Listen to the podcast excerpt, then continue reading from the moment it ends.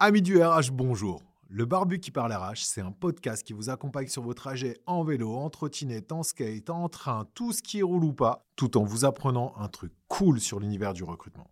Le Barbu en question, c'est moi, Nico. Je travaille dans le RH depuis maintenant plus de 10 ans.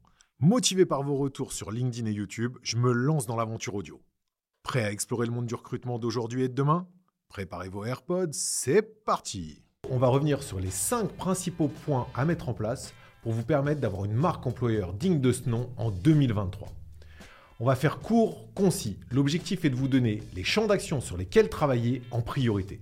Et enfin, on vous donnera les 5 mauvaises pratiques à éviter. C'est parti pour les 5 points primordiaux pour mettre en place votre marque employeur. Le premier point, c'est le why. On le dit toujours, start with a why. Le why correspond à l'aventure, à l'ADN, à la culture, à votre réelle raison d'être. Si vous ne connaissez pas votre why, naturellement, vous ne pourrez pas embarquer vos candidats ni vos collaborateurs dans votre aventure. C'est la base de la base. Sachez qui vous êtes pour pouvoir embarquer les autres. En deux, travaillez vos personas. On ne cesse de le répéter. Les personas sont ultra importantes comment vous voulez communiquer correctement à des candidats ou comment vous voulez vous adresser correctement à vos collaborateurs si vous ne savez pas réellement qui ils sont. Travailler vos personas, c'est savoir à qui vous allez vous adresser, savoir quelle est votre cible, votre cible prioritaire, votre cible secondaire. La connaître, c'est connaître ses motivations, c'est connaître ses buts, c'est connaître ses freins, c'est connaître ses peurs et c'est également connaître ses zones de confort. Vous connaîtrez les canaux sur lesquels vous pourrez les toucher et vous connaîtrez leur motivation, donc le message à leur transmettre. Travailler vos personas, c'est primordial. En 3, le feedback. Le feedback est ultra important, que ce soit un feedback candidat ou que ce soit un feedback collaborateur. Car oui, on le sait, la marque employeur, le travail de la marque employeur, c'est aussi bien l'attractivité recruteur que la fidélisation collaborateur. Et dans ce sens, récupérer le feedback des candidats et des collaborateurs est ultra important. Il faut absolument que vous intégriez dans votre expérience candidat, dans votre process de recrutement, un moment où vous récupérez le feedback du candidat que ça soit au départ pour les personnes que vous allez peut-être refuser et ne pas faire rentrer un peu plus longuement dans votre processus, de savoir comment ils ont perçu votre offre d'emploi, comment ils ont perçu l'image de votre structure, ou que ça soit un petit peu plus tard, les personnes que vous avez reçues en entretien, comment ils ont perçu aussi la manière dont vous les avez reçus, comment ils ont perçu leur expérience candidat dans tout le process de recrutement, c'est ultra important. Récupérer ce feedback, ça vous permet de vous améliorer, car ça décentre, ça vous permet de comprendre comment les personnes qui sont à la structure vous voient. Mais on parle aussi du feedback collaborateur, parce que bien souvent, en tant que RH ou en tant que dirigeant, on a une vue qui est biaisée de notre marque employeur, on a une perception qui est biaisée de notre entreprise. Essayez de récupérer le feedback des collaborateurs pour voir comment ils voient l'entreprise, mais également comment ils perçoivent l'image renvoyée par l'entreprise est ultra important pour la travailler correctement. En 4, il faut que vous puissiez être conscient et savoir quel contenu vous êtes en mesure de créer. Est-ce que vous pouvez faire des vidéos salariés Est-ce que vos salariés sont prêts à être pris en photo, à être pris en vidéo? Est-ce que vous pouvez montrer l'envers du décor? Est-ce que vous avez des secrets à ne pas dévoiler? Qu'est-ce que la direction est prête à faire comme type de contenu? Est-ce qu'elle veut se mettre en avant? Est-ce qu'elle veut moins se mettre en avant? Est-ce qu'on va pouvoir vraiment humaniser ou non? Est-ce qu'on a les compétences pour le faire? Tout ça, c'est ultra important. On ne travaille pas sa marque employeur en se disant tiens, c'est super, j'ai vu que ça, ça marchait, qu'on pouvait faire des top vidéos sur TikTok alors que vous avez personne pour pouvoir faire ces vidéos TikTok. On va pas pouvoir dire tiens, j'ai vu que montrer l'envers du décor, euh, montrer ce qu'on fait au quotidien, ce que nos collaborateurs font au quotidien, c'est ultra intéressant, on va le faire, alors que vous travaillez dans le secteur de la défense par exemple et que vous n'avez absolument pas le droit de montrer le quotidien de vos collaborateurs.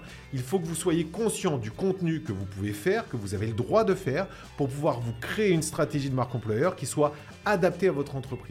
C'est pas parce qu'on a envie de faire quelque chose que nécessairement on peut le faire ou qu'on doit le faire. Tout travail de la marque employeur est obligatoirement adapté à votre entreprise. En 5, il faut que vous sachiez quelles ressources vous pouvez mettre en place. C'est peut-être le point le plus important. Trop souvent, des entreprises se disent Tiens, je vais travailler ma marque employeur, mais en même temps ne veulent mettre aucune ressource en face. Vous avez besoin de ressources, qu'elles soient matérielles ou qu'elles soient humaines. La marque employeur, c'est un vrai travail.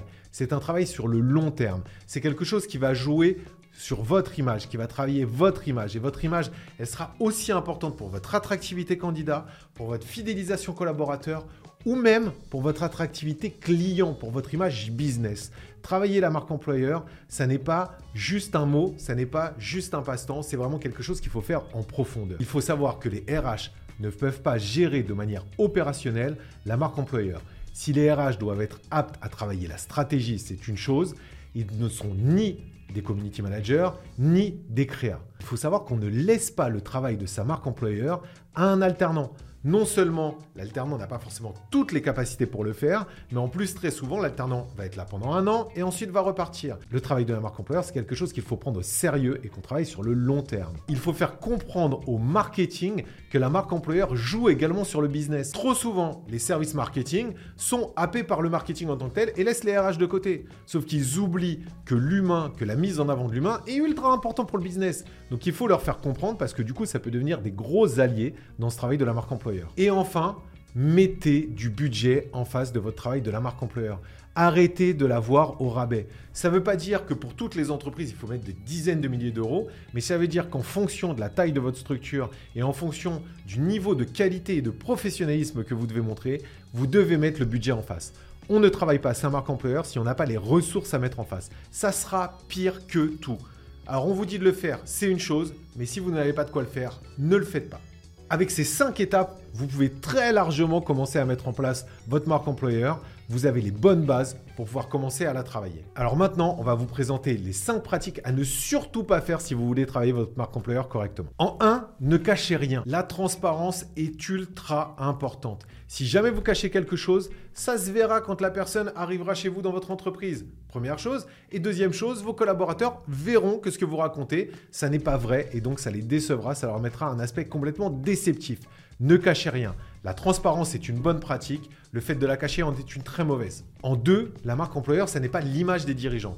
Même si le storytelling d'une entreprise est importante, les dirigeants ne doivent pas être la seule image de la marque employeur. Au contraire, la marque employeur doit montrer les salariés, doit montrer les collaborateurs. C'est non seulement une manière de les valoriser, de les mettre en avant, mais c'est aussi une manière de montrer aux candidats l'envers du décor et de leur montrer dans quelle aventure ils vont entrer et ce qu'ils vont faire au quotidien. En trois, ne faites pas de contenu médiocre. Si vous ne savez pas faire, ne faites pas. On est à une ère où les personnes sont abreuvées de contenu qui est de plus en plus qualitatif. Alors certes, si vous êtes dans une petite entreprise, vous pouvez faire du contenu amateur. Mais qui dit amateur ne dit pas forcément mauvais. Qui dit amateur dit quelque chose qui n'est pas professionnel. N'essayez pas de faire ce que vous ne savez pas faire. C'est ultra important. Faites uniquement ce que vous savez faire.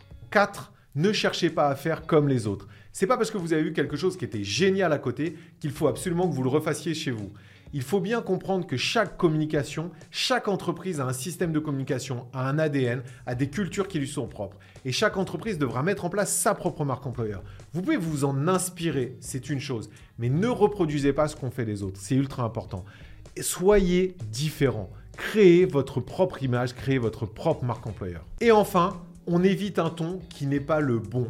Évitez de tutoyer à tout prix ou d'avoir un ton super fun pour attirer les candidats si ce n'est pas le cas. Ça rejoint un petit peu le point. Ne cachez pas l'envers du décor, ne cachez pas la réalité des choses. Soyez vous-même, soyez qui vous êtes, soyez différent et soyez qui vous êtes. Soyez réel, montrez réellement ce que vous représentez. C'est ultra important. Voilà, on vous a tout dit. Donc maintenant, si avec ça, vous n'êtes pas en mesure de créer ou de mettre en place une marque employeur convenable, franchement, je ne peux plus rien faire pour vous. Mais par contre, si jamais vous voulez avancer et que vous avez besoin d'un peu plus de conseils ou un peu plus précis, n'hésitez pas, on est vraiment là pour vous aider. La marque employeur, c'est vraiment l'arlésienne. Ça fait plus de 11 ans qu'on a monté e mais ça fait plus de 11 ans qu'on entend tous les RH parler de marque employeur.